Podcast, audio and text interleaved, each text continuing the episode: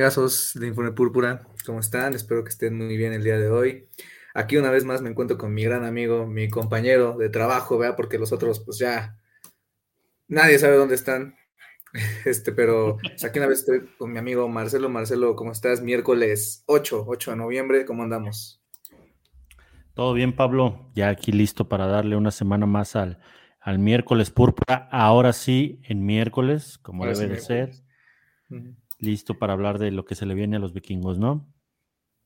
Sí, pues ya saben, aquí cada miércoles, a excepción del pasado, pues que tuvo que ser en jueves por problemas, por temas de día feriado, eh, que no es feriado. Entonces, este, pero bueno, pues por, por eso tuvimos que hacerlo en, en jueves. Yo no sabía eso, o sea, que, que no te lo, que no te lo daban como feriado, güey. Eso, eso, es, eso es un ¿eh? O sea, eso, eso está mal, güey. Malditas empresas. Sí, bueno, no, al final mi, mi referencia es si abre el banco, no es feriado. Qué triste, ¿no? Yo sí estaba emocionado, güey. Yo dije, ah, qué padre, pero, pero pues no. Pero bueno, pues en lo que creo que va a venir Dennis, creo que ahorita están jugando los Timberwolves, si no me equivoco. Entonces, posiblemente Dennis nos alcance en unos minutazos, quién sabe en, cuánto. Creo que están ganando los Timberwolves. La neta no le sé mucho al básquetbol, pero pues creo que por eso no está aquí, ¿no? Pero bueno, pues, ¿qué te parece si empezamos? Nos quedamos el domingo hablando de, del tema del partido, ¿no? De, Atlanta, que realmente, pues, creo que no ha cambiado mucho, o no sé si tú llegaste a alguna conclusión, eh, pensando las cosas más en frío. No, al final creo que, que como lo platicamos ese domingo en la tarde, el equipo se vio eh, bien, ajustando, este, corrigiendo sobre la marcha con, con imprevistos que siempre va a tener el, el partido de fútbol americano, ¿no? Lesiones, este, todo tipo de, de imprevistos. Eh, creo que lo supieron sortear bien. Pues la grata sorpresa que fue Dobbs, a pesar de, de lo tristísimo de su primer serie. Este, creo que, que como conclusión, ambas, ambos arranques, tanto Hall como Dobbs, eh, su primer serie fue muy mala de, de ambos. Este, Dobbs creo que las dos primeras, pero después supieron ajustar, supieron corregir, se sobrepusieron a eso. Este, y en su segundo intento creo que se les vio mejor. Desafortunadamente, como ya todos sabemos, Hall eh, tiene que salir por un, un- un fuerte golpe este, que recibe casi llegando a línea de, línea de gol. Entonces, este, pues creo que, que eso, ¿no? O sea, remarcar que, que si bien todos salimos muy hypeados con, con lo que hizo Tops este, la- en su segunda parte, por así decirlo, este, no hay que dejar de lado eh, todos los errores que se tuvieron al, al inicio de, de cada arranque, ¿no? Claro. Este, e- errores que si bien Atlanta no pudo eh, completar, otro equipo te los va a concretar y entonces sí se va a cuesta arriba el, tema del partido, ¿no? Posiblemente Atlanta sea como este rival, el cual, o, o sea, Chance puede estar peleando por el séptimo lugar del comodín en las últimas semanas, pero sí es este rival en el cual, o sea, hay, hay un, hay un, o sea, como que partes, partes a los equipos, ¿no? De Atlanta para abajo no están para competir y puede ser que de Minnesota para arriba sí haya cierto tipo de competencia, ¿no? Exactamente. Entonces, es, ese es el tema, sobre todo tener claro eh, esos, esos errores y pues corregir. Es, va a ser bien importante ver cómo trabaja toda la semana este, este cuerpo técnico con Dobbs y qué nos puede mostrar el, el domingo frente a los Santos. Claro, mira, ya tenemos aquí los primeros comentarios. Dice Miguel, ¿qué onda mi dúo púrpura? Estaría bien ya autonombrarnos ya dúo púrpura porque Pavlovich y Denis tienen, tienen, ya no se presentan, ¿no? Nada más cuando, cuando les conviene, porque bien que andaban tirando la Dobbs y ahorita que ya es la Dobbs manía, ya, ya no andan aquí, ¿no? Y dice, Carlos, saludos, un gusto oírlos. Muchas gracias, Carlos, por estar aquí con nosotros una semanita más, un miércoles más. Yo te iba a comentar, Marcelo, eh, pues si podemos dar como algunos buenos referencias de algunos jugadores, creo que Roy, el liniero defensivo, entró poquito, pero entró bien. Uh, Mekai Blackmon ha estado jugando muy bien las últimas semanas en esa rotación con Booth, ¿no? Oye, y, este cuate, también ahorita que mencionas, eh, se roba totalmente los reflectores Dobbs, pero Quesenberry lo hizo bien, lo hizo bien y, y también fue otra adición de, pues si no de último minuto, eh, pues ya tarde el sábado por ahí, este, supimos que no iba a jugar Darriso y pues eh, Quesenberry también sale al quite, ¿no?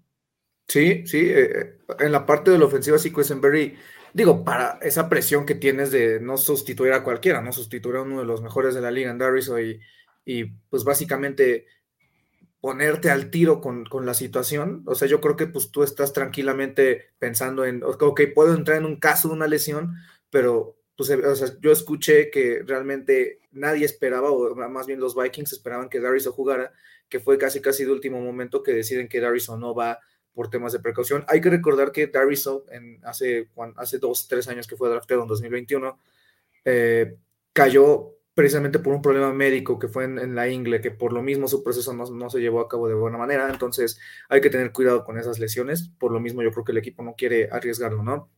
Em, en otros nombres, creo que pues Murphy con su intercepción, la verdad, eh, pues ha estado jugando bastante bien, ¿no? Eh, hablamos, ¿te acuerdas el domingo que Hunter no se llevó su sack? Pero tú también lo mencionaste, en el juego por tierra, Hunter fue una bestia, eh, no debe sorprenderse, realmente es un jugador que la verdad todo el santo tiempo hace su chamba y, la de los demás. Pero sí, ofensivamente hablando, pues Powell es el que alza la mano ahí en el, touchdown. Um, Hawkinson ya tiene varios. Ajá, dime. No, no, no, justo, justo eso que mencionabas, por ahí lo pusimos en un tweet. Eh, el tema de Hawkinson, este, todo todo lo que aporta y ayuda y sale al quite cuando no están, eh, pues en este caso Jefferson, que era su cuarto partido ya en, reserva de lesionados, y cuando sale Osborne, ¿no? Este, sí, Addison, Addison tampoco eh, brillando como en otros partidos, pero cumpliendo con la chamba cuando se tiene que cumplir, ¿no? Hawkinson lleva ya creo que cinco partidos consecutivos de más de 50 yardas. Además, no es este Tyrant que promedia 15 yardas por recepción. O sea, realmente eh, Hawkinson es un Tyrant que le cuesta un poquito de trabajo es el, tema de romper tacleadas, pero pues, ahorita vimos una gran jugada, una escapada de él de unas 25 yardas más o menos. Y el tema de Addison, ¿no? Que posiblemente su evolución como jugador se, o sea, que ahorita ha sido muy rápida, ha sido muy buena, pero el siguiente paso posiblemente sea conseguir esas atrapadas complicadas. Vimos dos, una que tuvo que haber sido el castigo, que fue el puñetazo que le dio, creo que Bates, y otra que se le va en, zona de anotación. Eh, pero de ahí en fuera, Addison pues, ha estado creciendo bien. Mira, aquí Leopoldo nos comenta: ¿Creen que Dobbs sea de verdad o la línea ofensiva se brillará quien pongas con el tiempo que dan para lanzar?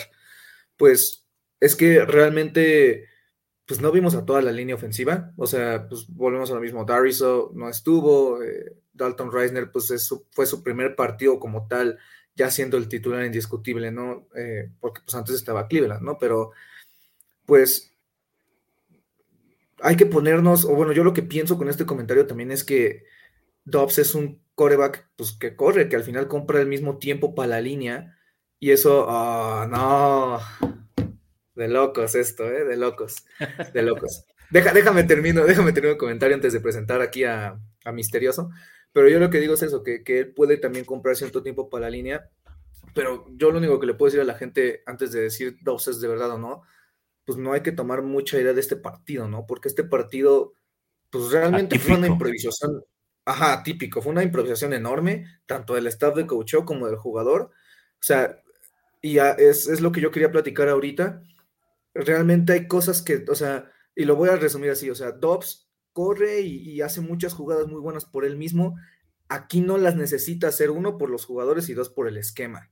De hecho, en, en el touchdown de Dobbs, Ah, tiene no solo a, Hawkinson abierto en la, zona de anotación, también tiene a, Addison a corta distancia, que perfectamente Addison pudo haber hecho una gran jugada y se pudo haber ido a touchdown, y él al final no se siente cómodo, precisamente porque tiene tres días aquí y decide correr. Entonces, pues, o sea, sí, Dobbs hizo un buen trabajo, pero en este partido, pues no hay que tomarlo como, o Dobbs es muy bueno o es una basura, no hay que darle como el tiempo, ¿no? Pero mientras saludamos aquí al buen Dennis, Dennis que los Wolves creo que aplastaron, viene feliz ¿No será que los Vikings ganan porque se enojan?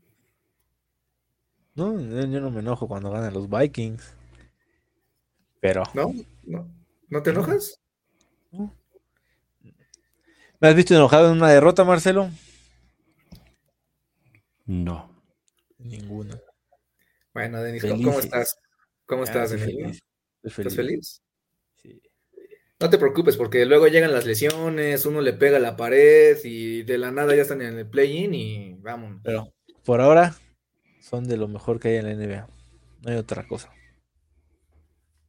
Pues eso, también me da gusto por ti, Denis. Pero, oye, Marcelo, ¿te se te traba Denis o solo a mí? No, no, no. Yo lo veo bastante bien y lo ah, escucho bien también. Eh, es que a mí se me trabó un poquito, pero bueno. Em, ahora sí, Denis, el domingo no quisiste estar con nosotros, no pudiste. Eh, no, voy a, no, no voy a tomar papel en eso. Pero bueno, eh, ahora estamos concluyendo un poquito sobre semana 9. Ya estábamos acabando, pero bueno, tú no sé qué concluyes. Es, momento de que hagas tu overreaction tres días Ajá, es momento. Overreaction tres días después. La verdad, la verdad, no me gusta. No me gusta que se haya visto bien Dobbs. Yo estoy, yo estoy en contra de que Dobbs tenga una oportunidad como coreback de los Vikings. Y no porque sea malo, yo simplemente, sí, es simplemente por el hecho de que los Vikings se dirigen a una temporada baja en la que tienen que tomar una decisión muy importante. Y Dobbs, que Dobbs juegue, no los, para mi punto de vista, no los va a dejar tomar la mejor decisión posible. porque Para mí, esa temporada sin Kirk Cousins, no, no, no, o sea, no van a ganar un Super Bowl los Vikings.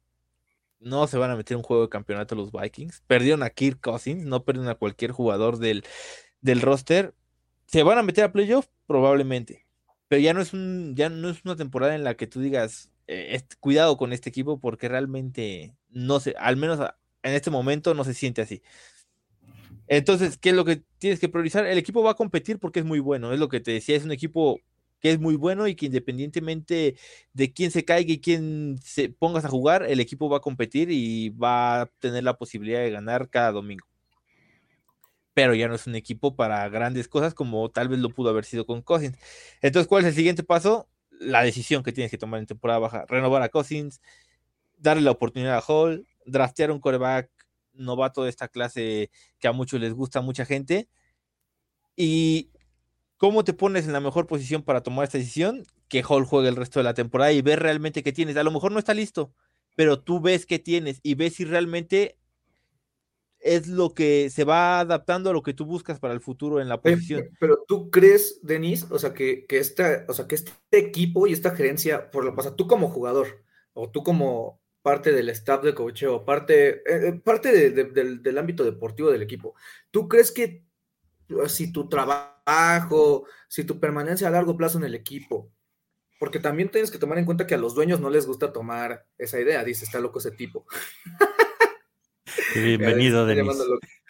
Este, pero, pero mira, lo que te iba a preguntar es, ¿tú crees que, o sea, que ellos piensen internamente en, ¿vamos a tomar la mejor decisión para el futuro o vamos a ganar? es que yo creo que... ¿Puedes ganar? E, pues, eh, en, el presente no hay una decisión que te haga ganar más de lo que vas a ganar. O sea, con todo respeto a Dobbs, yo creo que la diferencia de lo que te puede dar Dobbs a lo que te puede dar Hall es muy poco, o sea, es mínima. O sea, yo no creo que te influya en más, si lo quieres poner en más menos victorias, a lo mejor una victoria, o sea, en 0.5 te influye.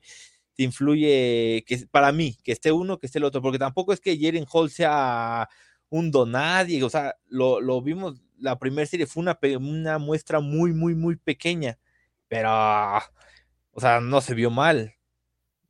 Y incluso muchos le tiraban, le, tiraron mucho por ese pase a ti Hawkinson en zona roja. Yo de, de, primeras a mí me daba la impresión de que lo que él quiso, ese pase salió así porque él lo que quiso evitar fue el brazo del defensivo. Lo si no me equivoco, tenía un brazo del defensivo en la cara, pero bueno, ese es otro tema. Para mí, Hall no es un donadie y te, te aporta mucho, al igual que lo que te puede aportar Dobbs. Digo, no es no, nada en contra de Dobbs, pero no creo que Dobbs entre en los planes a futuro, porque para renovar a Dobbs, renovas a Kirk Cousins. Entonces, pero, para mí. O sea, pero económicamente hablando, Dobbs no te va a pedir mucho, o sea, o realmente no, no creo que pida demasiado.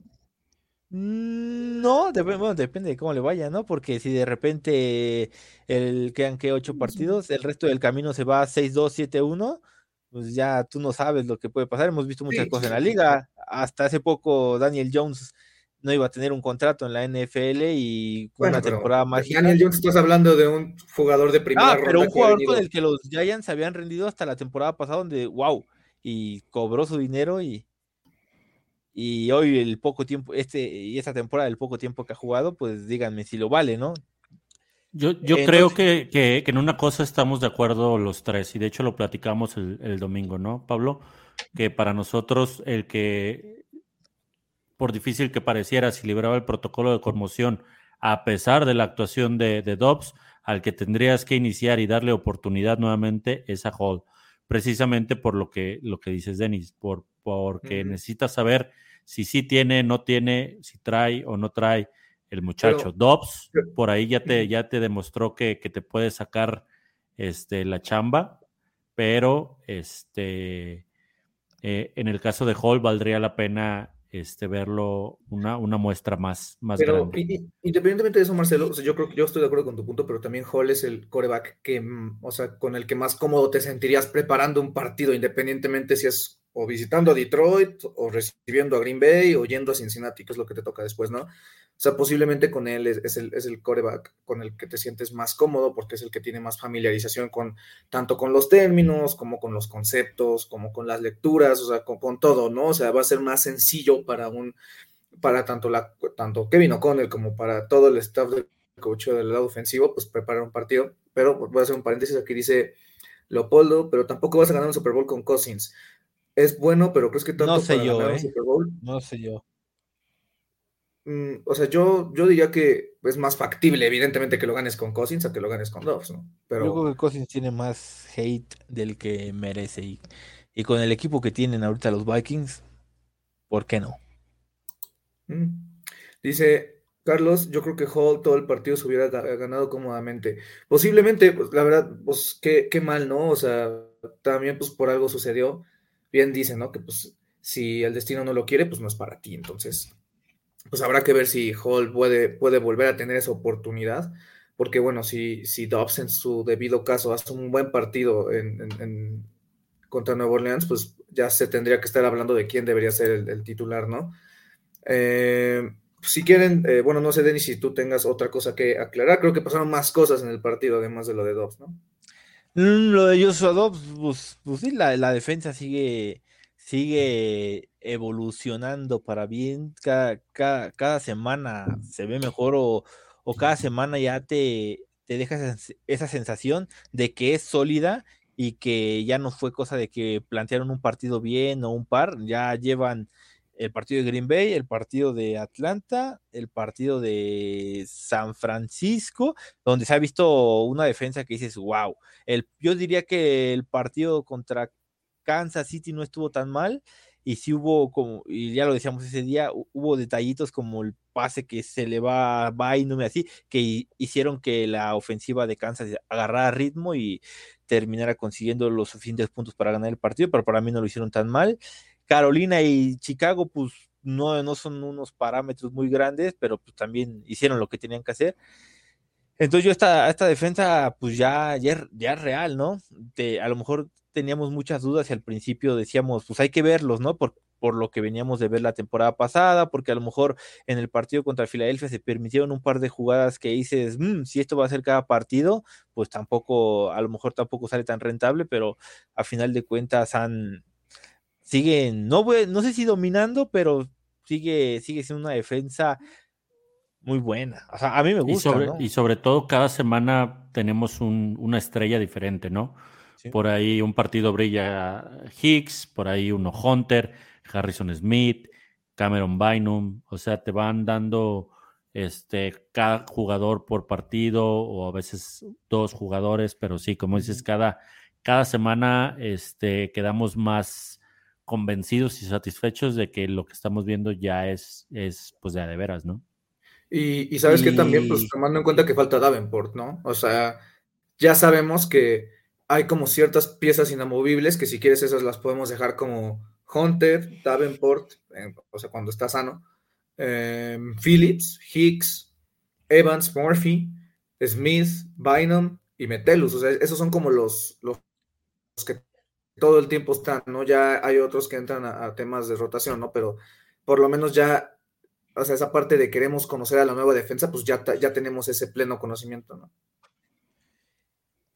Sí, y el otro tema, el de Key Osborne, o sea, ojalá, qué bueno, qué bueno que no pasó mayores, la verdad fue, fue un golpe muy feo, yo cuando lo vi dije, madre santa, o sea, le hicieron sándwich, su pobre cabecita, y me molesta un poco que los árbitros no hayan expulsado, sí cobraron un castigo, pero Okuda lesiona a Osborne. Se tendría que haber ido. Hall. Muchos dicen el golpe de Hall no fue tan fuerte. O sea, yo creo que pasa, saber pasa desapercibido que le azotan la cabeza ayer en Hall contra el césped después de la tacleada. O sea, cuando él ya va para abajo, hay un contacto, ya después, ya cuando la jugada prácticamente está muriendo, que para mí estuvo de más. Y pues Okuda está en las dos jugadas, pero pues ya esa es decisión de los árbitros.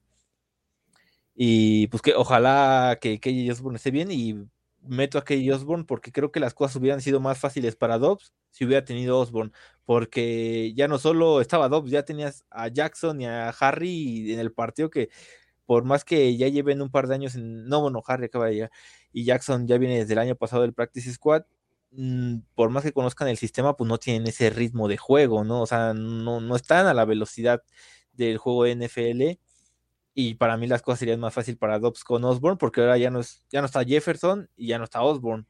Entonces, Dobbs se va a tener que agarrar mucho de Addison y de, y de Hawkinson y eso pues, limita un poco sus opciones, ¿no? Que Brandon Powell lo ha hecho bien desde que se fue Jefferson, la verdad es una, una grata revelación y ojalá que es difícil, ¿no? Incluir a tanta gente en un esquema ofensivo cuando tienes a gente como Jefferson, como Addison, como Hawkinson, que te chupan mucho balón, pero sería interesante ver que cuando todos estén sanos, que le encuentren un lugar a Powell en el flujo de la ofensiva, porque para mí le ha aportado mucho al equipo desde la baja de Justin Jefferson.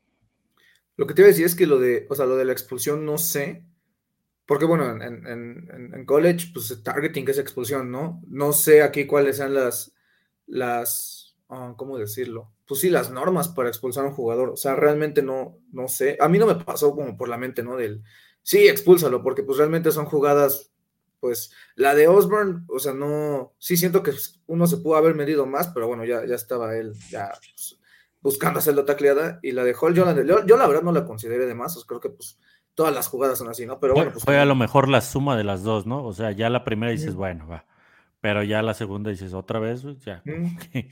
Sí, sí, sí. Sí, digo, yo, yo la verdad te digo, no sé si lo habría expulsado, no, te digo, y aparte yo no conozco como tal la regla, ¿no? O sea, el parámetro para decir, güey, esto es una expulsión. No, no sé, porque también es muy poco común, ¿no? O sea, creo que de los Vikings, de los únicos jugadores que han expulsado, ¿se acuerdan? Fue Harrison Smith en 2020, cuando fue el juego de Houston. Pero creo que no, o sea, creo que no ha habido así alguna otra expulsión, ¿no? Pero sacando el tema de Osborne, pues vamos a hablar un poquito del tema de las lesiones, porque pues el equipo ahorita se está sufriendo un poquito y el bye va a caer muy bien. Entonces, eh, pues la primera noticia con la que tenemos que iniciar es que eh, se ha abierto la ventana para que Jefferson regrese a los entrenamientos.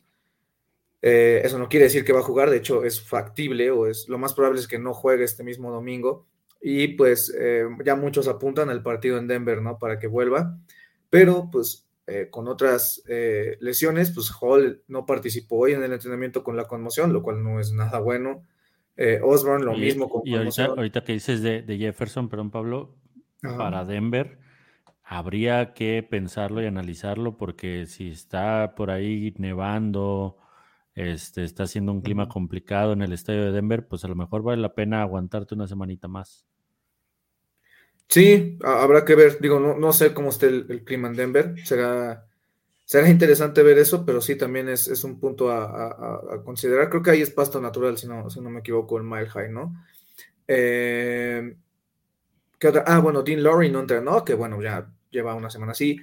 A Samoa, eh, eh, Dariso, Hawkinson, Jefferson y Mont estuvieron limitados.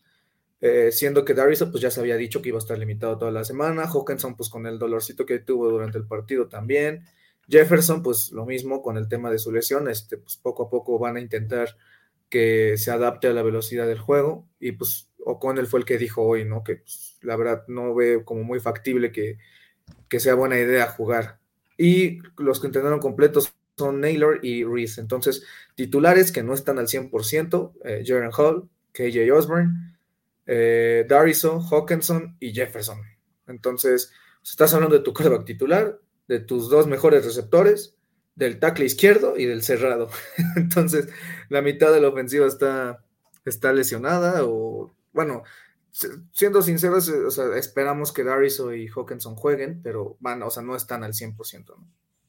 Sí, al final es como hasta cierto punto, no me gustaría llamarlo normal, porque ya va media temporada, a media temporada después de ya ocho partidos, ya todos los jugadores eh, de todos los equipos traen golpes, están resentidos, o sea, verlo como, si ves las listas de los reportes de lesionados de los demás equipos, hoy por ejemplo la de Houston era una locura, o sea, eran como, salió por ahí en Twitter, eran como 20, 22 jugadores en el reporte de, lesionados entre cuestionables, este, que no practicaron, limitados. Es, es, la parte de la temporada y lo importante para, para, el equipo es cómo llegas al final de la misma, cómo llevas y trabajas esas lesiones, qué tanto explotas o qué tanto forzas el regreso de ciertos jugadores que te puedan perjudicar al final. Entonces a lo mejor valdría la pena esperar y darle el tiempo necesario de, reposo y, sanación a cada, a cada tema para llegar con todo el cierre. Sí, de acuerdo. Eh, es eso, ¿no? O sea, creo que el, tema del bye hubiera caído muy bien en esta semana, pero te faltan, o sea, este, este partido y otros dos. Entonces, lo bueno es que pues esa semana, semana 13, vas a tener dos semanas para preparar el partido de Las Vegas, pues sí te va a caer bien, ¿no? O sea, vas a cerrar el año con los chavos más descansados. Así hicieron un, esfuerzo muy bueno estos primeros, que será? Tres meses y cachito de temporada. Y luego ya después te toca pues ese descansito, ¿no? Para cerrar lo más, lo mejor posible en cuanto a salud, ¿no? Dice Miguel, les voy a hacer dos preguntas. Vámonos, si quieres, con la primera. Dice, ¿qué creen que pase con Flores el otro año? Porque lo necesitamos. Pues realmente pues siempre es un nombre, ¿no? Que siempre está como candidato para ser head coach, pero pues hay que recordar que también tiene una demanda activa contra una organización, entonces pues esto también es de muchas relaciones, esto también es de mucho... la, la, NFL sí es del club de Toby y el que la hace a uno la paga con todos, entonces pues quién sabe, ¿no? Digo, dependerá mucho cómo, cómo termine su gestión como coordinador defensivo, hasta ahorita lo está haciendo bastante bien y si hay alguien que se anime ahí para ofrecerle, este, para que saliera, tendrían que ofrecerle, yo creo, el puesto de head coach para otra coordinación en otro equipo, pues no sé, sería complejo, ¿no? los Vikings siempre le pueden dar un aumento para que no se vaya, por favor. Pues, o sea, bueno, la verdad, quién sabe también cómo esté él feliz viviendo en Minnesota, si tiene temas de familia, porque eso también influye, ¿no? O sea, pues hay que recordar que es una chamba, entonces se influyen muchas cosas de que familia, eh, no sé, temas de comodidad, o sea, lo que, lo que sea, ¿no? O sea, sí es, sí es importante, pero también es importante el tema de la demanda, ¿no? Y hay que recordar también que, ¿se acuerdan de, ay, se me fue el nombre de, de este, el coordinador ofensivo de Kansas City que ahorita está en Washington, ¿cómo se llamaba? Se me fue. ¿Enemy? No. Ajá, viene mi, perdóname. Sí, hasta fue coach aquí en los Vikings, pero bueno, este, pues acuérdense que también a él durante, ¿qué les gusta? Tres años estuvo de, no manches, va a ser head coach y nunca lo contrataron, ¿no? Entonces, pues cualquier cosa puede pasar, ¿no? Iberfloss ahorita, es, o sea, lo, fue de los primeros coaches en ser contratados hace dos años Eh, ¿Se acuerdan cuando John Harbaugh iba, bueno, James, es John, ¿no? El de Michigan, si no me equivoco. Este, o Jim. Bueno, Harbaugh, el de Michigan, iba a venir aquí, entonces, pues, quién sabe, o sea, no sabemos qué vaya a suceder, y si sucede, pues el equipo tiene que prepararse, ¿no? O sea, pues ni modo. Eh, y la otra pregunta dice, y a cómo están las cosas en este momento, sin JJ y sin Kirko, ¿qué hubieran preferido en el draft? ¿La selección que tomamos o hubieran preferido a Levis? Pues es que todo esto fue circunstancial, ¿no? O sea, creo que, pues, si hubieras tomado a Levis, no sé, o sea, igual y Cousins, no sé, hubiera jugado todos los partidos. Entonces, yo creo que la decisión que se tomó para el contexto en el que se tomó, no sé ustedes, para mí fue la correcta. Creo que querías un receptor. Eh, Jefferson, pues, iba a empezar a cobrar o va a empezar a cobrar, Osborne se va el siguiente año, entonces pues a mí no me gustan personalmente esas situaciones hipotéticas, porque pues no sabemos qué hubiera sido de Levis en Minnesota, pero pues este, a mí yo, pues yo estoy feliz con la decisión que se tomó, no sé ustedes qué digan. De acuerdo, totalmente, también con Addison creo que fue una buena decisión, este, digo, es eh, sencillo hablar a toro pasado, pero creo que, que se hizo lo correcto. Y yo no sé, yo no voy a comparar quién es mejor y quién es peor, pero yo estoy a gusto con la selección de Jaren Hall. Y no me molesta que hayan dejado pasar a Will Levis. Denis es holista. No, no, no, no tan extremo como mi Big Boss, pero sí, yo sí creo que el chamaco tiene una oportunidad real de ser el coreback de este equipo unos cuantos años bueno, pues digo, creo que de las lesiones creo que fue todo. Em, la siguiente noticia, que pues también evidentemente fue lo primero que se platicó el, día lunes, pues que Josh Dobbs va a ser el titular, ¿no? Eh, ¿Quién lo pensaba? O sea, de, los, de todos los quarterbacks que están disponibles, ninguno de ellos estaba en el equipo hace hasta hace tres semanas, ¿no? Entonces, eh, pues es bastante factible que Hall ni siquiera esté activo. Eh, trajeron a Tanner Morgan, ex coreback de la Universidad de Minnesota, otra vez. Eh, está Sean Mannion eh, en el Practice Squad, ¿no? Entonces posiblemente sean dos elevaciones. No sé si eso se puede reglamentariamente, o sea, elevar a dos jugadores de la misma posición. Entonces, pues no sé ustedes qué opinan. Creo que pues es la decisión más em, coherente, ¿no? O la que más chance te da de ganar un partido complicado contra los Saints, ¿no? Sobre todo por lo que tienes aparte de él, ¿no? O sea, que es básicamente pues un suplente, suplente, suplente. Creo que, que era claro que Hall eh, iba a ser complicado que librara el protocolo de conmoción, entonces para sorpresa de nadie, pues se, se, nombró como, como Dobbs titular esta semana contra Santos. Este, de lo que decías de elevar eh, jugadores de la misma posición, creo que a partir de lo que le pasó a San Francisco se cambió un poco ese, ese tema de, para poder tener por ahí este, más de dos corebacks. Este...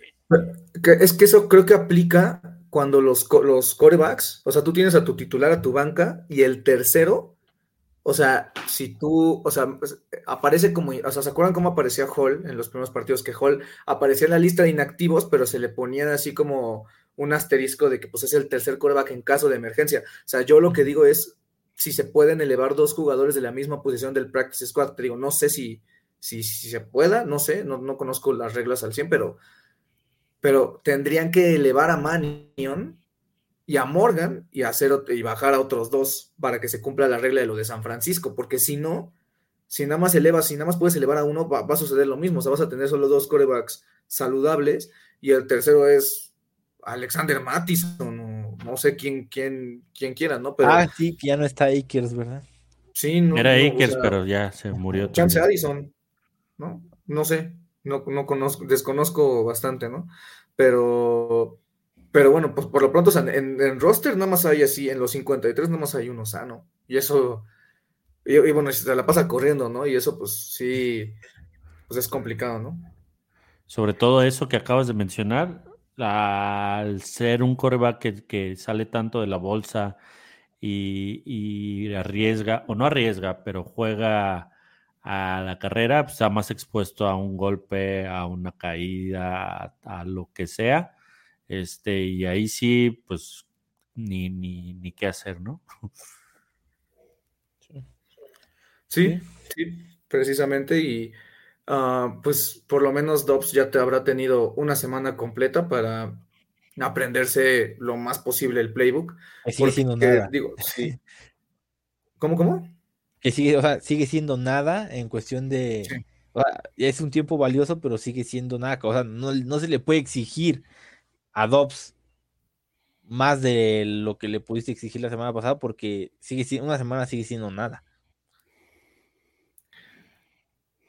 Sí, y, además de eso, pues, eh, sabes, yo sí siento que lo- la situación que sucedió con O'Connell sí fue como muy extraordinaria, o sea, tal, tal grado de que tú le tengas que decir al coreback, eh, que le tengas que describir la jugada, pues estás hablando de una emergencia, ¿no? O sea, de que no, o sea, el chavo no, no sabía nada y pues eso, o sea, por lo menos vas a tener unos días más para practicar algo, para preparar el partido, ¿no? Que pues eso ya te pone bastante tranquilo.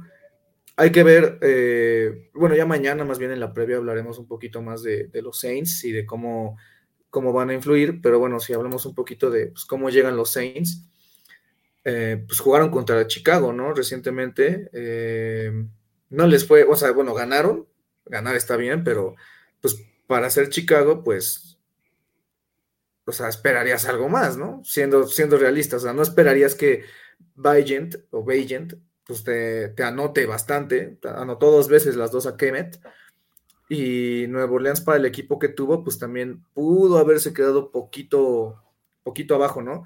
Creo, no, no- digo, no tuve la oportunidad de ver el partido completo, pero, o sea, no, no hubo una superioridad así cañona de Nuevo Orleans, ofensivamente hablando, ¿no? Pues es que realmente lo mejor que se ha visto en Nueva Orleans esta temporada, tal vez la primera mitad contra Green Bay. El, y solo la primera mitad, porque pues que después se, se vino abajo el equipo y terminaron creo que perdiendo incluso el partido. Pero para mí los, los equipos de la NFC Sur son malos. O sea, no me, no me generan ninguna intriga, ninguna preocupación. Lo dije desde la semana 1. Lamentablemente, ese comentario envejeció mal cuando los Vikings perdieron contra Tampa Bay, pero lo vimos, vimos ya, vimos a la Carolina, vimos a Atlanta. Son equipos, son equipos malos, es verdad. En cuestión de números, la defensiva de, de los Saints es buena en cuestión de números, porque la defensiva de Atlanta era muy buena en cuestión de números, y a la hora del partido, pues un coreback que acaba de llegar tres días al equipo, que sacaron su jersey de la tienda porque no lo te ganó y te hizo 31 puntos, entonces ah, son los equipos del NFL Sur para mí son son una mentirilla, ¿no? Y muchos de sus números se van a inflar gracias a que juegan entre ellos bastantes veces en el año.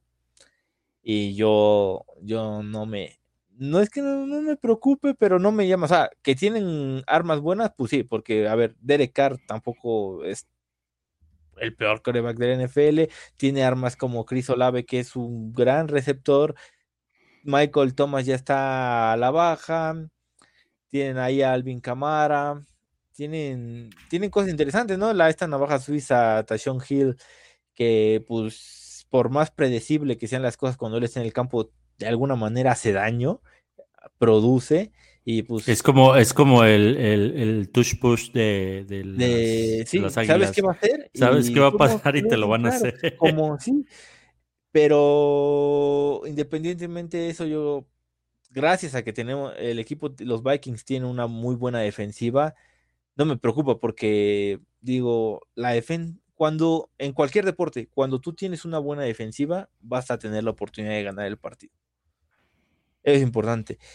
Un, y lo que mencionábamos, ¿no? Porque una de las razones por las que ya ahorita ya está lesionado, pero yo ca- cambiaría a Kirk Cousins en años futuros, era precisamente la movilidad que te da un coreback. Tener las armas ofensivas que tú tienes, eh, como Vikings, que ahorita dos de esas armas van a estar fuera, tres si le quieres sumar a Akers, van a estar fuera, pero tener esas armas y aparte tener la movilidad en el coreback que tiene Josh Dobbs, porque lo que hizo con las piernas fue, fue impresionante. O sea, la verdad, yo creo que no sé desde cuándo no veíamos un coreback que se moviera así, que, que realmente cuando una jugada ya está rota y porque no me van a dejar mentir, cuando vieron que tenía el defensivo encima, Joshua Dobbs, el partido, pues dices, se acabó el partido.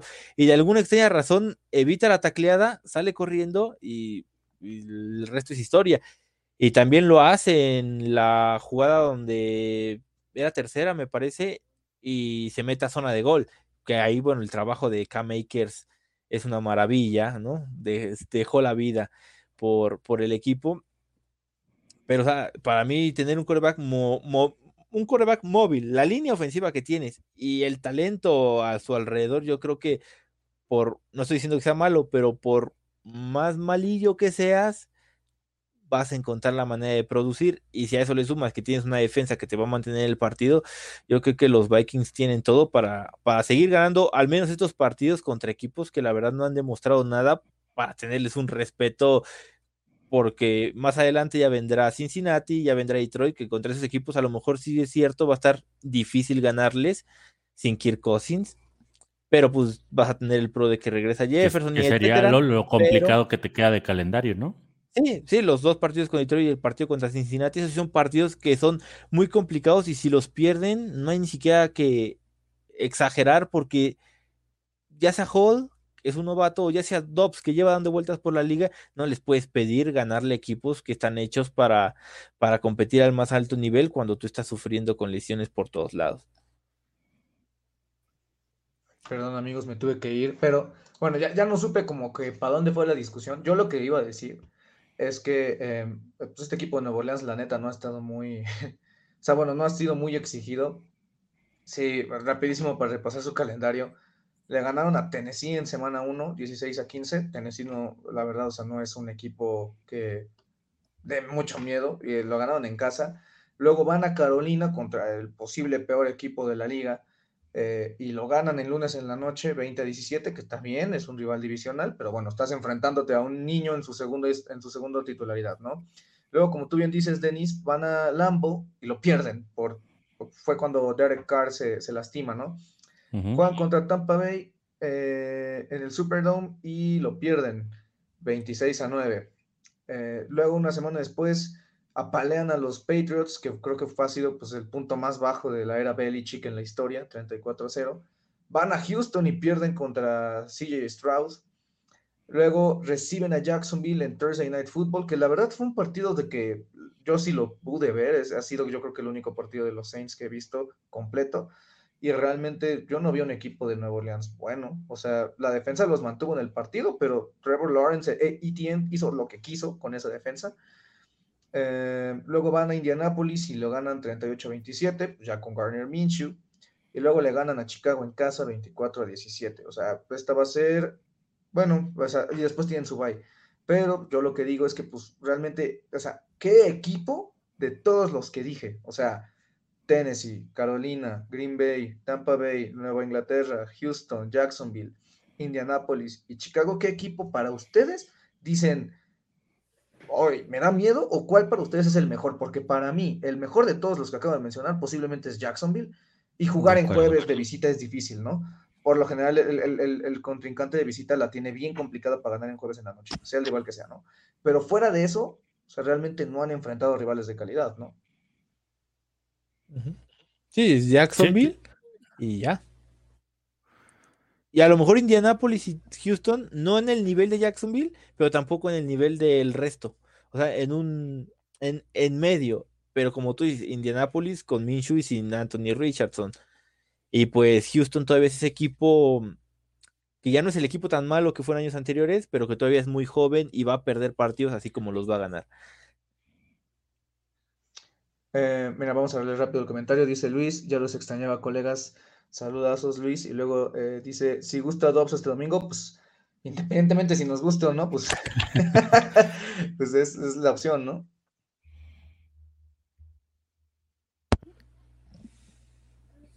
esta semana he estado viendo muchos analistas mexicanos y todos ponen a los vikingos como los que van a perder, que fue golpe de suerte lo de Dobbs, y los analistas americanos ven el juego muy parejo. Pues um, primero que nada, pues si tú quieres ver un poquito más de especialización, no veas analistas mexicanos. No, deja tú, analistas mexicanos. Si tú quieres un buen análisis de un partido, ve a alguien que le vaya a los Saints, alguien que le vaya a los Vikings y se vea los partidos. Porque toda esa gente ve resúmenes, ve, lee lo que lee en internet y de ahí genera una opinión, opinión pública y muy, luego dicen muchas, muchas burradas o le faltan detallitos. No digo que lo hagan mal, es muy difícil cubrir a 32 equipos, pero si realmente quieres un, un análisis centrado, gente de los Saints, gente de los Vikings, gente de los Texans, gente de los Colts, por hablar de otros equipos. O sea, incluso hasta en mercados grandes les cuesta porque pues no es fácil seguir a los 32 equipos y tenerlos al margen. Estar al día a día, ¿no? habla alrededor. Y si tú como analista de NFL de repente te despiertas y ves que Joshua Doble sacó un partido a Atlanta después de haber llegado al equipo tres días antes, pues si dices, o sea, esto, esto no, esto, esto no fue porque son un equipazo los Vikings, pero pues sí, sí se, yo sí te recomiendo es que, es, esos, esos mismos analistas mexicanos, Denis, fueron los que ponían a los Vikings en último de la división. Y que ganaba Atlanta y, cositas, o sea, yo no digo que sean el mejor equipo de la NFL, pero yo digo, independientemente del equipo que vayas, el partido que vayas a ver, busca gente especializada en ese equipo, porque es la única gente que está ahí en todos los partidos y te puede dar un panorama un panorama grande, porque incluso los que transmiten los partidos en televisión se nutren de una vamos a, de información que les da la propia NFL alrededor del equipo. No es como que ellos tengan nominados a los equipos. Es muy difícil seguir a los 32 equipos de, de una liga. O sea, es difícil, por eso no los critico, pero si, si tú como aficionado quieres información más precisa y algo más detallado y más certero y más cercano a la realidad, pues sí te recomiendo que, que sigas a gente de Vikings y gente de Saints, ¿no? Y no, digo, que nos sigas a nosotros, gente en inglés. No, sí, dilo. Ah, bueno, sí, también a nosotros. Pues es que en español a quién? bueno, en español a lo mejor no hay mucho de dónde escoger, pero en inglés hay, hay mucha gente que sí te, te, te, da un panorama y no por ir a los Vikings son porritas, hay muchos que sí te, te amplían tu, tu panorama de cara a un partido. Y bueno, de Saints, pues, pues desconozco si ya alguna página de Saints en español, la verdad no me ha tocado ver, pero si lo hay, pues, pues síganlo. Eh, primero que nada, este, perdón, paréntesis, eh, ¿escuchan eco? Sí, ¿verdad?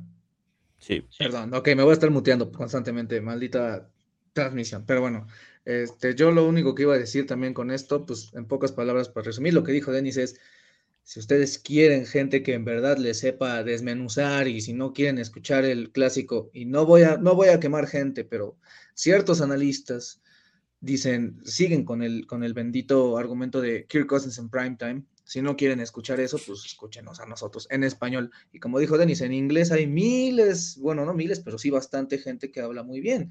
Eh, Score North, no sé, Luke Brown, mi Dios, eh, Tyler Fornes, este, Realistic Randy, Purple for the Win. Hay mucha gente en inglés que la neta habla muy bien y también depende mucho de lo que, pues de lo que tú acostumbres a escuchar. Hay gente más pesimista, como dijo Denis, hay gente más entusiasta, hay otra gente que se enfoca en un contenido más polémico. Entonces, pues sí, o sea, ya pues es de su elección, pero si no le hagan caso a los, si, si ustedes escuchan cualquier argumento de algún comentarista en español de los Vikings, es bastante factible que esa persona no esté informada y que lo haya leído 20 minutos antes de que inicie ese programa en internet. Entonces, y no está mal, porque, es, difícil, pero tú como aficionado, si quieres algo más detallado, ve a páginas especializadas de un solo equipo. Como informe popular. Exacto.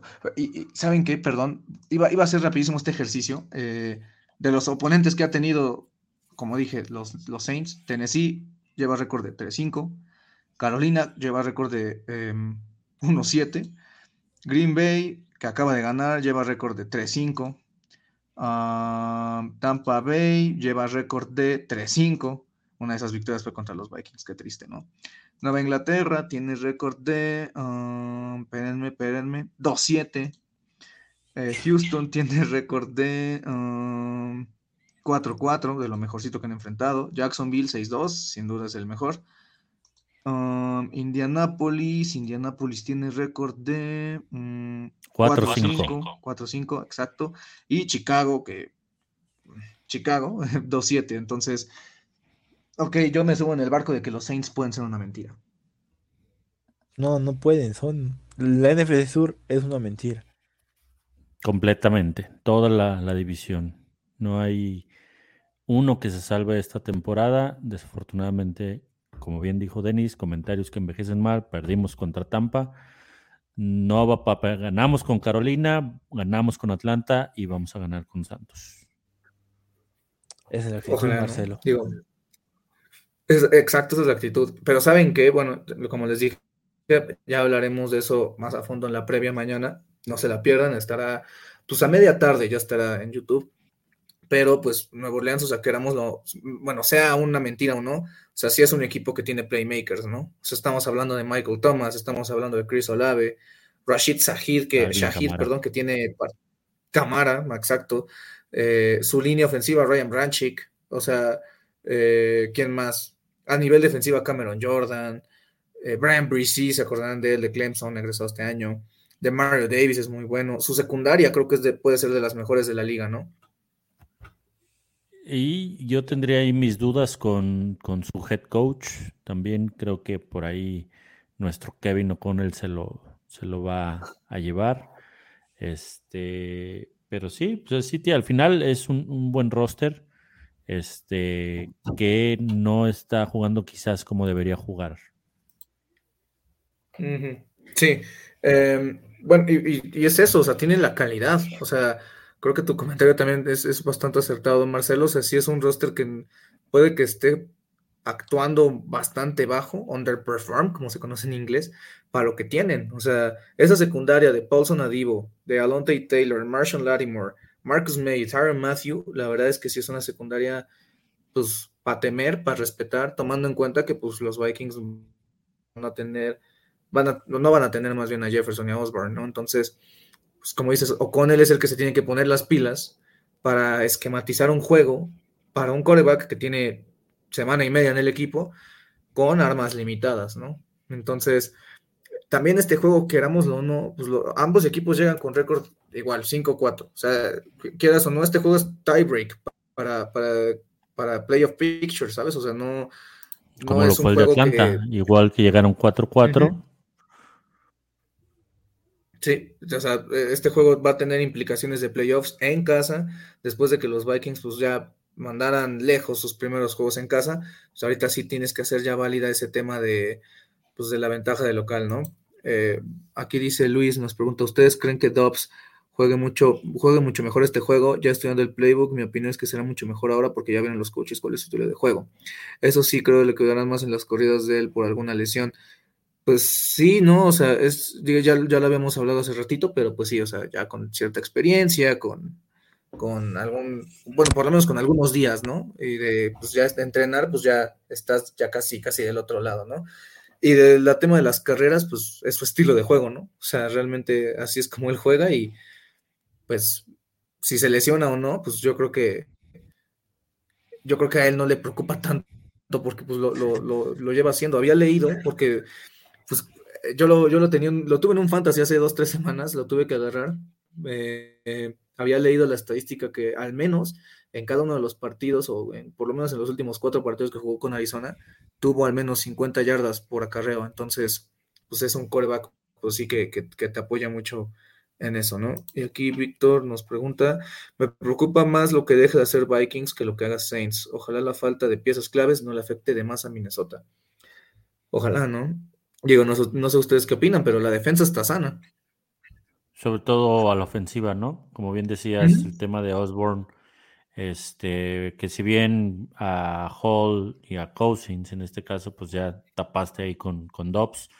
En el caso de, de, de Osborne, que venía a tapar un poco o apoyar la ausencia de Jefferson, pues ahora tendrán que dar el, el paso al frente nuevamente eh, Powell, eh, Jackson y, y Harry, como, como lo decía Denis hace ratito.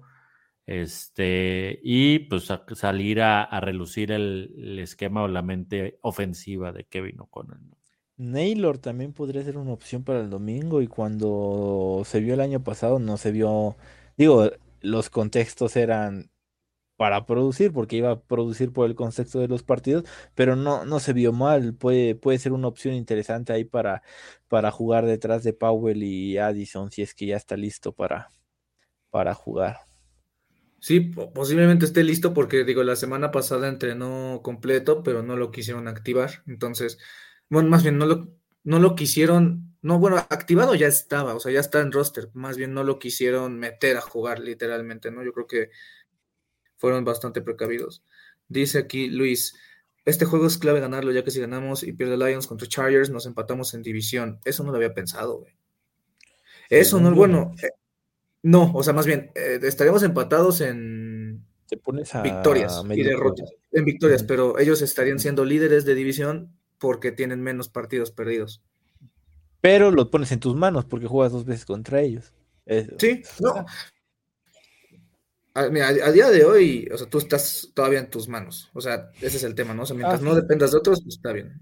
Entonces, eh, ¿qué otra cosa? Pues eh, ya mañana lo desmenuzaremos un poquito más en, el, tema de la previa. ¿Sabes, quién faltó, Denis? Nuestro, bueno, tu amigo. Porque Pavlovich, Pavlovich, te amo, Pavlovich. Donde quiera que estés, si nos estás viendo, me hace falta. No nos está viendo, porque se nos estaría comentando. luego sí comentación a Marcelo. Sí, sí, sí, sí saca sus, sus comentarios por ahí. Pero ahorita debe estar bastante ocupado. Eh, y sabes que también poco se habla de que, digo, no, sé si ustedes consideran este juego una rivalidad, pero debido a lo que ha sucedido en los últimos 15 años entre estos dos equipos. A mí me caen muy mal los Santos, muy mal. Sí, a mí también, a mí también. O sea, es, un, juego que disfrutas ganar, ¿no? Pues, juego de campeonato en el 2009, en 2000, 2001 también se enfrentaron en playoff, 2017, 2019. ¿No fue 2000? ah, sí, pero el partido fue en 2001. Ah, o sea, temporada 2000. es que 20, 01, 0001. Eh, pero bueno, en la 0910, en la 1718, en la 1920. Te faltó, todo. bueno, más bien 17. O sea, dijiste en 2017 y en 2018. No, o sea, la 17-18 la temporada. O sea, es que fue temporada 2017 y el partido se jugó en enero de 2018. Ah, porque también en 2018 se enfrentaron. Pero no en playoff, ¿o sí? No, no, ah, no, pasaron los Vikings. Ah, no, ah, no, yo digo del. Estaba, hablando de los últimos cuatro juegos de playoff que tuvieron ahí. Que ah, el que más duele es el de la NFC, no Oye, te, estás olvidando de, uno también importantísimo. ¿Cuál? 1987. Me espantaste. Me espantaste. No, no, no. 1987. El que muchos, bueno, un, o sea, e, ellos van a Nuevo Orleans a ganar eh, en el Wild Cards y luego la siguiente semana es cuando se concreta el offset más cañón en la historia de los offsets, cuando van a San Francisco y le ganan a pesar de ser, eh, este, creo que eran 10 puntos favoritos los 49ers. Entonces, ese, ese partido de 1987 también fue un parteaguas para, pues, para muchas cosas, güey. Entonces, pues han habido, ha habido cierta historia, pero pues Minnesota sí mantiene cierta paternidad. El récord es, favorable para Minnesota bastante, ¿no? Sí. Dice Luis, milagrito de Minnesota. Como lo disfruté, en verdad ese juego nunca lo olvidaré. Sí, qué buenos recuerdos, güey. Ya estamos viejos, güey. Tienen todo para ganar. Todo. Sí, ya, ya estamos bastante viejos. Pero bueno, no sé, Sí, ya, ya casi se nos acaba el tiempo. No sé si alguno de ustedes quiere otro tema que tocar, algo que decir. Pues nada, un partido que eh, se tiene que ganar este, para seguir con ese buen paso y la racha de estos de esta seguidilla de partidos que son teóricamente eh, favorables y, acomodados o cómodos para, para obtener la victoria. Este, si pierden, pues a lo mejor podrías entenderlo por las ausencias, las bajas, las... Entonces es pues un, escenario cómodo para, para el equipo, ¿no? Esperemos que ganen, yo estoy seguro que van a ganar. Este, nos vamos a poner por ahí 6-4. Ok, sí, sí sería, sí sería muy importante, o sea, y, como volvemos a lo mismo, ¿no? Del tema de, de llegar al bye con los partidos ganados y enfocarte en ganar en diciembre, ¿no? O sea, creo que eso sí sería importantísimo Además de que pues el, el, tema anímico en el equipo parece que ahorita está bastante bien, ¿no? Entonces, pues ya lo, lo difícil ya lo pasaron y pues ojalá se saque esta victoria. Que no sé si tú estás de acuerdo conmigo, Denis, pero posiblemente de, de esta seguidilla de partidos que habíamos hablado hace tiempo, que era tranquilo, o sea, Green Bay, Atlanta, Nueva Orleans, Denver, Chicago eh, y Las Vegas. O sea, realmente este de Nueva Orleans podría considerarse el más difícil de esta seguidilla de partidos, ¿no? Sí, el de Nueva Orleans y el de Atlanta eran los dos equipos que ahí, ahí estaban, ¿no? Porque Atlanta tampoco se había visto tan mal, pero tampoco tan bien. Eran equipos ahí, esos famosos partidos trampa, ¿no? Porque pues bueno, Chicago estuvo antes de San Francisco, pero, o sea, lo que te decía, para mí Green Bay es el peor Green Bay que yo he visto en mi vida. Y, no, me, no me generaba ningún temor, pero sí es verdad que Nuevo Orleans y Atlanta pueden ser un partido trampa que de repente ya te lo ganaron y dices, chin, y te metes en un problema, ¿no? Porque es verdad que perder uno de estos partidos y te mete en un problema derivado de que perdiste cuatro de los primeros cinco partidos de la temporada pero pasando este, yo sí creo que ya la librate. Denver es un partido difícil, pero no por el equipo que tienes enfrente, es porque vas a la, a la altitud de, de, Colorado y porque el clima depende de cómo esté, puede, puede tener un impacto. Y luego Las Vegas, que está en un festival ahí, ya después de correr a, a su head coach, se vieron, mm, se vieron bien, pero, pero no sé. No sé, no, y, Raiders y Broncos, yo sí creo que. Y sabes que es que también Denver es el clásico lugar en donde así, mediados de octubre de la nada ves nevado. O sea, es, bien raro Denver, ¿no? Eh, mira, aquí Luis nos pregunta: ¿Ustedes creen que Jefferson no quiere jugar por lo del contrato? ¿Que no se lo dan? No, o sea, lo del contrato ahorita no, ya, ya quedó como atrás. O sea, él ya dijo abiertamente, públicamente, que pues eso no está afectando. Y de hecho, pues él quiere jugar. Yo creo que. ¿Se acuerdan ah, que dijo el, que más quiere jugar es él. O'Connell fue el que dijo, vamos a cuidarlo de él mismo, o sea, porque pues él capaz y juega el siguiente, la siguiente semana después de que se partió, bueno, de que se, lesionó el tendón, pues eso del contrato ya quedó ya bastante atrás. O sea, se lo van a dar. Adolfo Mensal lo acaba de decir la semana pasada, entonces, pues ya es Y si quería el contrato ¿no? a ti, no, quiero pasar a la historia como el gerente general. A ver, a ver, a ver. Vas, Marcelo. No, no, no, yo, yo lo que le decía es que, por ahí mencionó eh, pues sí que no quería pasar la historia como el gerente que no, no firmó al mejor receptor de la liga, ¿no? De la historia, Marcelo. De la historia. Ah, ok. y bueno, lo que yo decía era que Si, si, le urgía el contrato, se sentaba en el training camp, no hacía nada y le daban el contrato, porque es Justin Jefferson. No te vas a sentar a media temporada cuando ya pasaste todo, todo ese proceso en el que los jugadores luchan por su contrato contra el equipo. Lo pasaste bien y te vas a sentar a media temporada, no le veo sentido. Está lesionado, a veces creemos, porque ahí nos comentaban en Twitter, a veces creemos que el hecho de que un jugador esté lesionado tiene que estar en cama sin poderse mover inmóvil. Y no, hay lesiones que pues, tú puedes caminar sin problema, no necesitas ni siquiera cojear. El tema es que hacer ejercicios a la máxima velocidad y con la exigencia y con toda la fuerza que le metes a la hora de un partido, pues son movimientos que tu cuerpo no puede hacer todavía. Pero pues vas a poder moverte y vas a poder caminar porque no te están quitando una pierna, no te la estás rompiendo. O ahí hay gente que es como que, ah, ¿lo viste trotar? Pues sí, sí puede trotar. Lo que no puede es correr y hacer los cortes y pararse de repente así, meter el freno y todo ese tipo de cosas no las puede hacer ahorita. O a lo mejor ahorita, ya, hace unas semanas no. Y, o sea, ya ahora sí para terminar, o sea, para poner un poquito el tema de, de comparación, eh, Naylor era de los mejores jugadores de Training Camp. Le sucede el tema del tendón de la corva, no juega ningún partido pretemporada y después Naylor este, ya, ya lo dejan descansar, empieza esta temporada y, a las tres semanas de que sucede, de que ah, más bien pasan las primeras tres semanas, empieza otra vez a tener problemas del tendón de la corva y lo mandan otra vez a reserva de lesionados para que vean que este tipo de lesiones son de esas de estoy bien dos semanas, y luego no estoy bien, luego ya me siento bien. O sea, vean lo de Cooper Cup, o sea, el equipo de la nada fue una pequeña situación ahí con el tendón de la corva, no se la quisieron jugar y lo mandaron a reserva de lesionados, ¿no? Entonces, esos problemas es, son complicados de lidiar para los jugadores.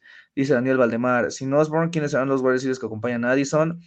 ¿Meterían a Naylor? Pues sí, eh, pues eso ya lo, habíamos tocado, pero sí, en pocas palabras, pues va a tener que ser, eh, pues como dijo Dennis, ¿no? Eh, Addison, Powell. Jackson y Naylor, ¿no? no sé en qué orden, pero sí, Naylor ya en teoría debería de jugar, ¿no? Entonces, y Harry, Mikil Harry, ¿no? Y pasa desapercibido, esto, pero el año pasado los Vikings tenían uno de los mejores equipos especiales de la liga. O sea, había intercambios de balón en los regresos de patada, en los regresos de despeje, no permitían mucho. Más allá me parece que fue un touchdown de Green Bay o estuvo cerca de serlo en la semana 17 pero perdieron a Chris Boyd, ¿no? Mucha gente no le suele poner atención a los equipos especiales, pero la, a mi parecer la baja de Chris Boyd eh, y que Metelus esté gastando las piernas en defensa han sido golpes duros para los equipos especiales y lo hemos visto que se ha habido un par de regresos que te avanzan más de lo que deberían. Y Naylor es otro de ese grupo de equipos especiales que el año pasado lo estaba haciendo muy bien y que él regrese y que aparte ayudar como receptor ahorita que hay, que hay bajas, pueda tomar su rol de, vuelta en los equipos especiales, para mí va a ser importante. Sí, justo. No lo había pensado desde ese punto de vista. El de Green Bay sí fue touchdown, fue de Nixon. Pero no, no recuerdo qué otro touchdown hubo. Creo que no hubo. Bueno, regresa seguramente sí, pero así touchdowns, pues no. Dice Miguel Ceja, ahí está Rogers. ¿Cuál Rogers? No sé si se refiere a. ah, a, lo mejor referencia a que decimos que Jefferson se va a mover, pero no puede jugar y puede ser como referencia a decir, pues ve a Aaron Rodgers, está haciendo ejercicios a una velocidad muy baja, pero pues no está para jugar al ritmo de, y a la velocidad que se juega la NFL. Habla de, Aaron, Rodgers. Sí, sí, sí, de acuerdo, de acuerdo. Dice Luis, el tío Kirk estará en el juego contra Santos, nos motivaríamos más. Pues quién sabe, o sea, el último que vimos en redes sociales fue que pues seguía, obviamente sin poder apoyar, tiene menos de dos semanas esa cirugía, entonces digo, yo no sé cuál sea como la calendarización y esas cosas, pero... Le, estaba, lanzando, a su hijo Cop.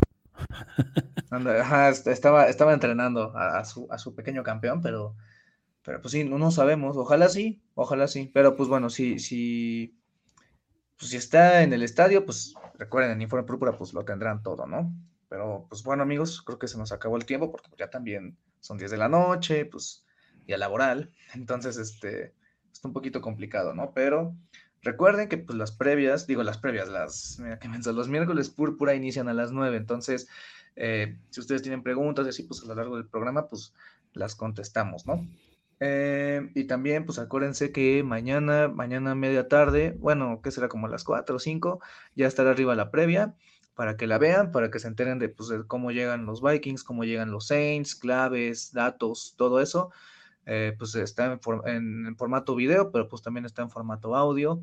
También eh, en los miércoles púrpura lo tienen todo, lo tienen en formato audio y en formato video. Recuerden, el domingo nos veremos en el Overreaction. Eh, pues planeamos que sea más o menos como a las 6, como a las 7, ¿no, Marcelo? Correcto. la idea es que entre los partidos de las 3 de la tarde y el Sunday night para que puedan estar ahí siguiéndonos, con las reacciones del partido contra los Santos. Exactamente, entonces pues ya saben, eh, nosotros aún así lo oficializamos vía Facebook, vía Twitter, para que estén ahí al pendientes de, a qué hora va a ser oficialmente el Overreaction. Eh, y pues nada, en verdad, pues muchísimas gracias por sus comentarios, por estar aquí con nosotros. Eh, pues la temporada se pasó muy rápido, ¿no? Entonces, pues hay que aprovecharlo, quedan ya pocos partidos, pues, como bien dicen, uno mientras se divierte, pues el tiempo pasa volando. Entonces, pues hay que aprovecharlo, ¿no? Y pues bueno, amigos, nos vemos en febrero. Bien. Miguel Segas más informe. Miguel, Miguel en ese barco sí. sí, sí, sí, sí, tienes, tienes toda la razón. Y dice Luis también fuga. Nos vemos, Luis. Muchísimas gracias por estar aquí con nosotros, amigos. Y recuerden, pues nos vemos en febrero. Marcelo, muchas gracias. Denis, Muchas gracias. Y arriba los Vikings, ¿no? Skol. Cuídense mucho, amigos. Nos vemos, Skull, y los queremos mucho. Gracias por estar aquí. Cousins. Jefferson is going to fire to J.J.